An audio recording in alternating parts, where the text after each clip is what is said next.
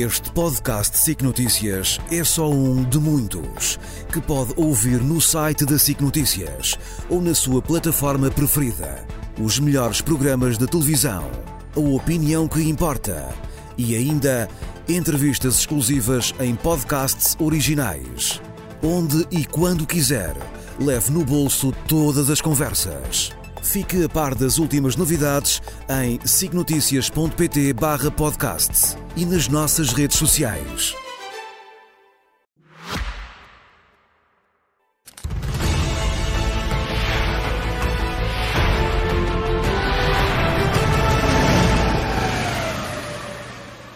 Com o José Milhazes e o Nuno Rogério, por quem começo, Nuno, para falarmos primeiro da situação em Gaza.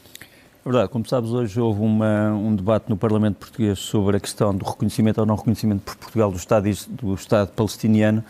Uh, é uma falsa questão por uma razão muito simples, é que Portugal já reconheceu o Estado palestiniano, é uma coisa que talvez não se saiba, mas em 2012 Portugal, com outros países da União Europeia, já reconheceu a Palestina como um Estado membro observador da ONU, não membro de direito pleno, mas observador, mas como Estado, portanto já não é, porque antes era tratado como entidade, agora já é tratado como Estado. Agora podes-me dizer assim, ainda não reconheceu totalmente, mas já o reconheceu como Estado observador das Nações Unidas. Com é importante que isso, com o Estatuto de Estado, e aliás o, o, o, diplomata que representa a Palestina aqui tem o Estatuto de Embaixador do Estado da Palestina. Pronto, primeira coisa que eu gostava de dizer.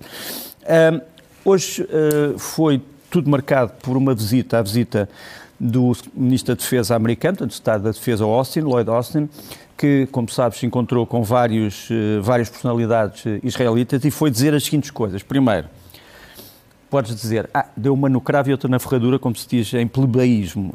Um, é verdade. Foi dizer, é preciso desmantelar o Hamas, parte militar. Depois foi dizer, é preciso punir os colonos israelitas que estão ilegalmente na margem ocidental do Jordão, na Cisjordânia. Obrigado. Depois foi dizer, é preciso ir para uma solução de dois Estados como solução do pós-guerra. Sem dois Estados não há paz. Depois foi dizer, é preciso que Israel seja muito precisa, aquilo que nós dizemos agora, fazer ataques cirúrgicos. Quer dizer, ataques muito precisos, onde não sejam atacados civis, mas apenas homens armados do Hamas. Trégua humanitária é precisa para fazer entrar mais medicamentos, mais, uh, mais mantimentos dentro de Gaza. E tudo isto foi dito por este homem, Lloyd Austin, a este homem que é o Ministro da Defesa de Israel, uh, o Sr. Uh, Galante. Ao mesmo tempo, sabemos que vamos ter nas próximas horas o seguinte desenvolvimento que me parece importante. O líder principal do Hamas, ou um dos líderes principais do Hamas, Ismail Haniyeh, vai ao Egito e vai se encontrar, em princípio, com o diretor da, da, do Mossad, David Barnea, e vão tratar, aparentemente, um novo uh, diálogo para a libertação de reféns. Se isso se der plenamente, é uma boa notícia para as pessoas que estão, obviamente, cansadas de guerra. A outra, a outra mega notícia é, obviamente, esta coligação que os americanos dizem querer fazer com 10 países. Uh, a operação chama-se Prosperity Garden. Nós já andávamos a anunciar isto há algum tempo, a dizer que os Estados Unidos estavam a preparar-se para fazer uma operação militar para proteger os navios que passam para o Mar Vermelho. Eh, esta operação já tem o nome, Prosperity Garden, já tem países que aderiram, outros ainda não aderiram, por exemplo, a França diz que vai continuar a funcionar com os seus vasos de guerra sob comando independente. Eh, a verdade é que os Houthis, os rebeldes Houthis que prometeram fechar o Estreito de Babel Mandeb, fizeram propaganda a dizer que vão continuar nessa operação. Aqui está uh, o, o, cartaz de propaganda dos Houthis a dizer que só passa por ali quem eles quiserem e todos os navios que forem o para Israel... O guardião da prosperidade. É, pronto, o guardião da prosperidade. Ele diz, não, nós não fazemos mal às pessoas que não forem para Israel nem vierem de Israel. Todos os outros podem... Uh, e, ah, e outra coisa importante é que o, o, Irão também já disse que esta zona é uma zona vital para os interesses iranianos. Portanto, vamos ver como é que se desenvolve esta uh, operação americana. Por fim, uh, os israelitas estiveram a mostrar pacientemente ao Sr. Lloyd Austin quais eram os homens do Hamas que eles perseguem, quais foram aqueles que já foram eliminados, quais são os que ainda andam em fuga. Uh, foi um cartaz que foi comunicado a alguns órgãos de comunicação americanos, mas com os nomes tapados, e uh, mostrou ainda, uh, o Ministro da Defesa israelita, os túneis que os israelitas finalmente revelaram ao mundo.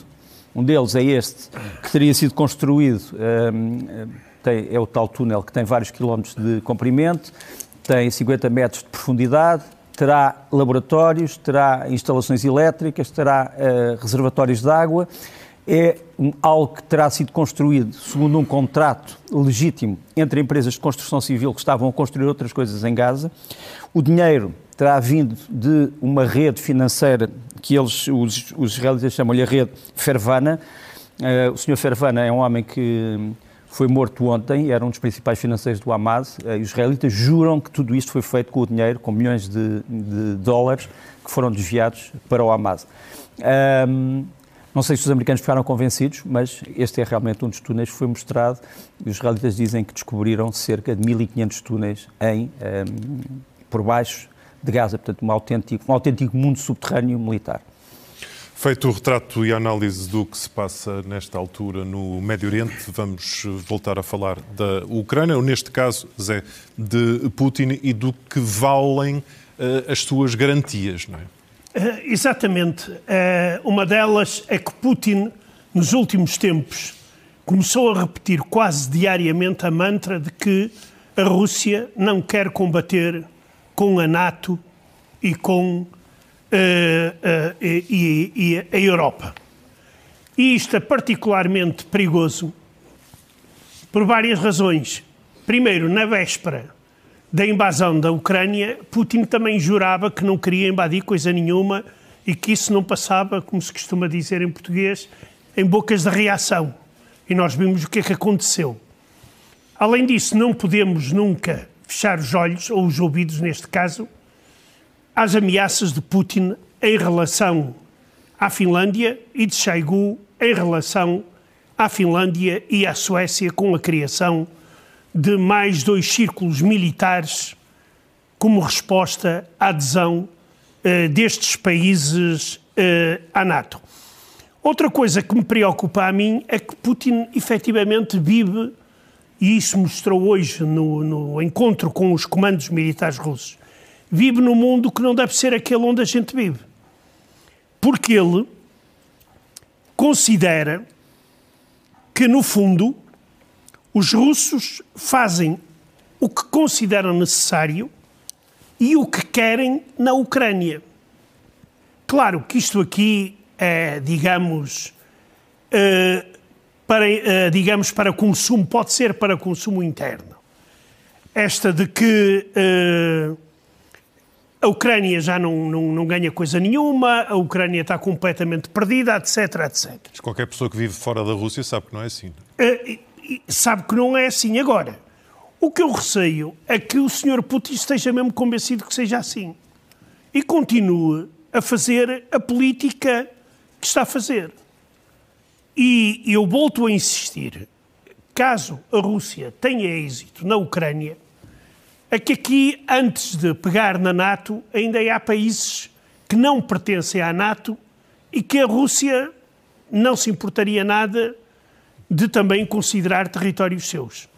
A Geórgia, por exemplo, eh, a Moldávia, eh, a Arménia, também, porque a Arménia também está a ensaiar uma aproximação com o Ocidente, principalmente com a, a França, e já foi avisada que não se desviasse muito da linha de Moscovo, porque eh, poderia vir a ter problemas. É por isso que eu digo que o Ocidente não pode distrair-se, nem pode perder tempo na sua política eh, em relação à Rússia. Temos que estar muito atentos, porque e volto a repetir, a situação na Ucrânia é uma situação complicada, ela está sob controlo, mas se a Rússia começar a ter êxitos, então aí eh, eu penso que a Europa e a NATO vão ter problemas maiores logo a seguir.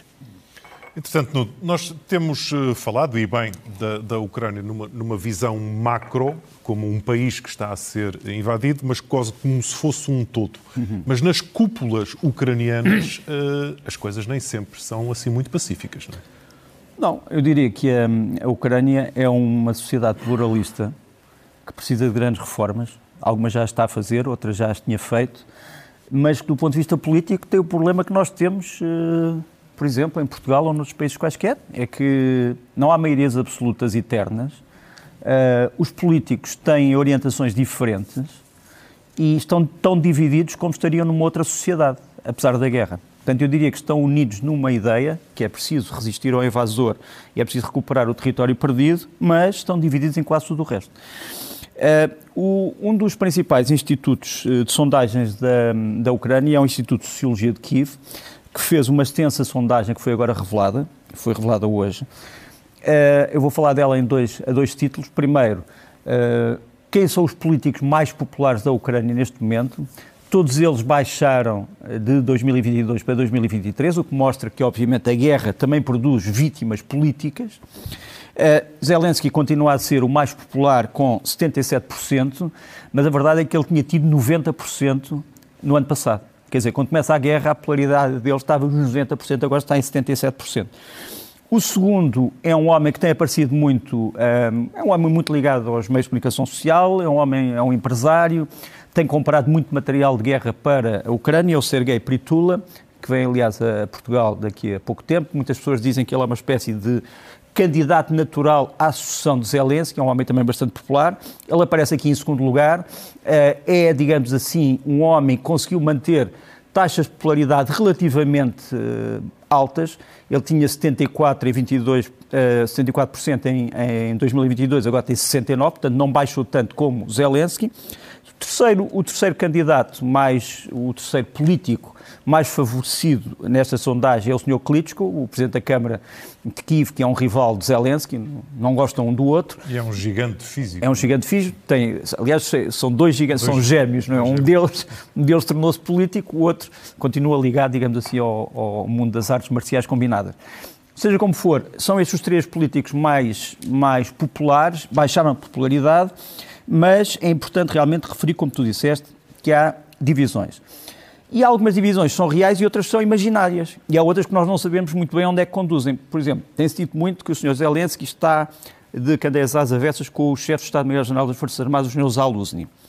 Uh, isso tem sido desmentido na prática, mas o Sr. Zaluzny, esta, o general Zaluzny, esta semana veio divulgar que havia um mecanismo de escutas dentro do seu quartel-general, portanto no gabinete de trabalho, e veio revelar isso em público. Não sei se temos aqui algum, algum uh, alguma, algum som ambiente, peço desculpa, estava a tentar descobrir qual era, qual era a palavra. O Sr. Zaluzny conduziu uh, várias pessoas para mostrar onde é que estavam os mecanismos de escutas. Ele diz que estavam postos num sítio onde ele geralmente não costuma estar, também é uma coisa curiosa. Isto é quase um Watergate. Um Watergate quase um Watergate. Não, o problema é que não se sabe se as escutas foram postas internamente ou externamente, quer dizer, se vão dar a Moscovo ou se vão dar a um outro departamento político uh, ou político-militar dentro de Kiev. Mas é jamais um, um, episódio numa espécie de uma, uma longa telenovela. Depois, voltando à, à questão, da, à questão da, da sondagem, uma coisa muito importante é que os ucranianos começam a estar muito conscientes sobre uh, os reflexos de uma possibilidade do fim da ajuda americana à, à Ucrânia. E uh, todos eles, isto, temos aqui uma divisão entre as regiões uh, norte, centro, entre as regiões oeste, norte, centro e sul, oeste, norte, sul e, e, e leste da Ucrânia. Essas são as percentagens de pessoas que dizem que a Ucrânia reconquistará os seus territórios se houver ajuda ocidental. Isso é o azul. Portanto, a azul, portanto, estão as opiniões favoráveis, portanto, estás a ver desde 88, 90, 85 e 79. As regiões de leste têm sempre uma opinião mais matizada, mas, portanto, os ucranianos têm quase a certeza de que ganharão esta guerra se tiverem ajuda ocidental, mas se não tiverem ajuda ocidental, esse aqui é, é o problema.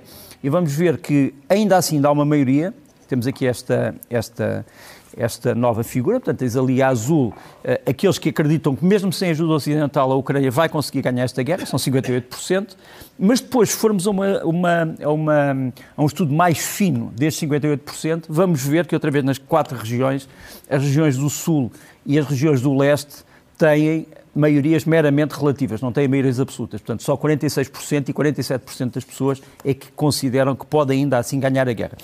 Isto quer dizer o quê? Quer dizer que as pessoas que estão mais próximas da frente de batalha são mais céticas a um desenlace favorável sem ajuda uh, ocidental. Uh, e, mas os ucranianos estão a tentar remediar esta, esta, esta falta. Eh, uma das coisas que já aqui foi dita é que a, a Europa está, em larga medida, a suplantar os Estados Unidos na ajuda militar.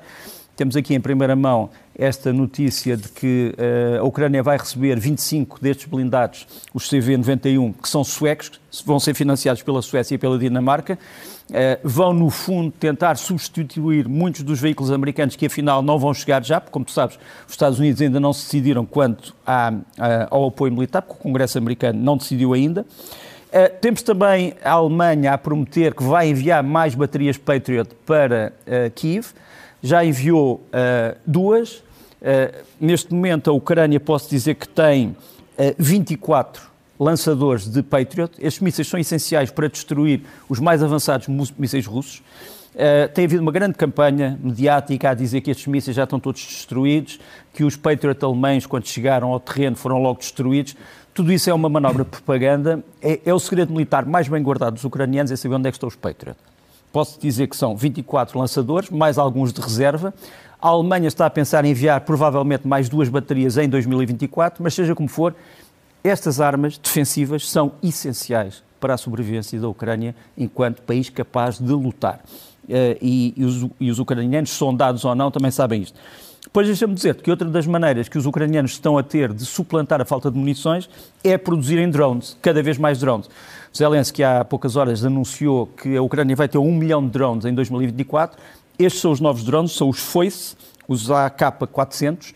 Eh, já, já têm estado em ação, a Ucrânia já tem cerca de 100, mas vai produzir muitos mais em 2024. E há outros que são projetos totalmente secretos e que só sabemos através de incidentes um bocadinho rocambolescos. Por exemplo, isto é uma responsável do Ministério da Defesa ucraniana que tirou fotografias ao seu gato e ao pé do seu gato aparece um dos novos drones ucranianos que está mantido sob segredo, que é um, um drone de longo alcance. Não sei se podemos tirar só ali a, Pronto, aqui está o, o drone. Uh, eu não tenho a certeza se isto foi feito de propósito ou não, mas a intenção era mostrar o gato. E acabou por se mostrar também o drone, que ainda não se sabe muito bem quando é que entrará em ação. E é uma espécie de uma cópia ucraniana dos famosos Bayraktar turcos. Por fim, deixa-me só dizer, para acabar esta, esta longa já intervenção sobre a Ucrânia, que hoje houve uma grande reunião de pessoas que têm apoiado a Ucrânia, sobretudo militares, civis, políticos, o Ministro dos Estrangeiros teve, fez um discurso dizendo, no fundo, que os grandes partidos políticos portugueses estão unidos quanto ao apoio à Ucrânia, e esse acordo de apoio vai continuar. Um, pela primeira vez estiveram também militares ucranianos presentes, verdados nesta cerimónia, uh, e aquilo que eu pude notar foi que todos os diplomatas da União Europeia dizem que os nossos países não vão abandonar a Ucrânia. E um, a diplomata ucraniana veio dizer outra coisa, veio dizer com ajuda ou sem ajuda, nós vamos continuar a lutar, mas agradecemos toda a ajuda. Uma das grandes interrogações é, tem sido o comportamento dos próprios russos nos últimos eh, dois anos e pelo lado das mulheres, mães, irmãs, eh, a revolta está a subir de tom. Está, eh, é verdade.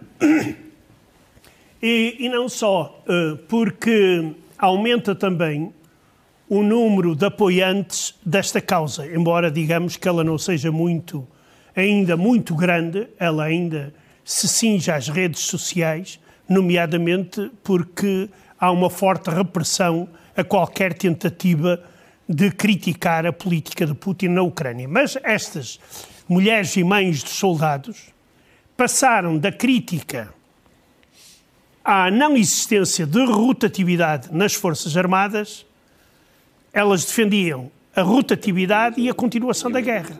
Agora, já não defendem, defendem a rotatividade, mas pedem a Putin, ou melhor até exigem, que seja posto fim à, uh, uh, à guerra e se comece imediatamente conversações de paz com a Ucrânia. Isto já é novo. Uh, num, num canal de divulgação das posições dessas mulheres, aparece este soldado. É um jovem soldado que não esconde a sua identidade e onde ele também diz que a situação na frente é extremamente uh, difícil. Isto é onde, desculpa? Isto é numa é, rede social? É numa rede social. Uh, da, da, página, de uma das páginas então é um ato de coragem destas mulheres. Deste... Sem dúvida, este jovem pode ser julgado e apanhar pesados anos de prisão, porque ele diz que a situação na frente de combate é extremamente difícil mau apoio em termos uh, sanitários e que e ele afirma que a maioria dos mobilizados que estão na frente querem regressar a casa. E para isso ele pede uh, uh, conversações de paz. Claro que as autoridades reagem. Estas mulheres tentaram, por exemplo, chegar à conversa com Putin durante a famosa conferência de imprensa de Putin para lhe fazer algumas perguntas, mas eh, claro que a censura não permitiu que eles chegassem, estragassem, digamos, as declarações de Putin e é por isso que elas decidiram radicalizar o seu discurso, que se trata sem dúvida de uma manobra perigosa em tempo de eleições em que Putin quer ter uma esmagadora vitória. José Milhazes, Nuno Rogério, hoje ficamos por aqui. O Guerra Fria volta ao Jornal da Noite na próxima sexta-feira. Este podcast SIC Notícias é só um de muitos que pode ouvir no site da SIC Notícias ou na sua plataforma preferida. Os melhores programas de televisão, a opinião que importa e ainda entrevistas exclusivas em podcasts originais. Onde e quando quiser leve no bolso todas as conversas. Fique a par das últimas novidades em signoticias.pt/podcast e nas nossas redes sociais.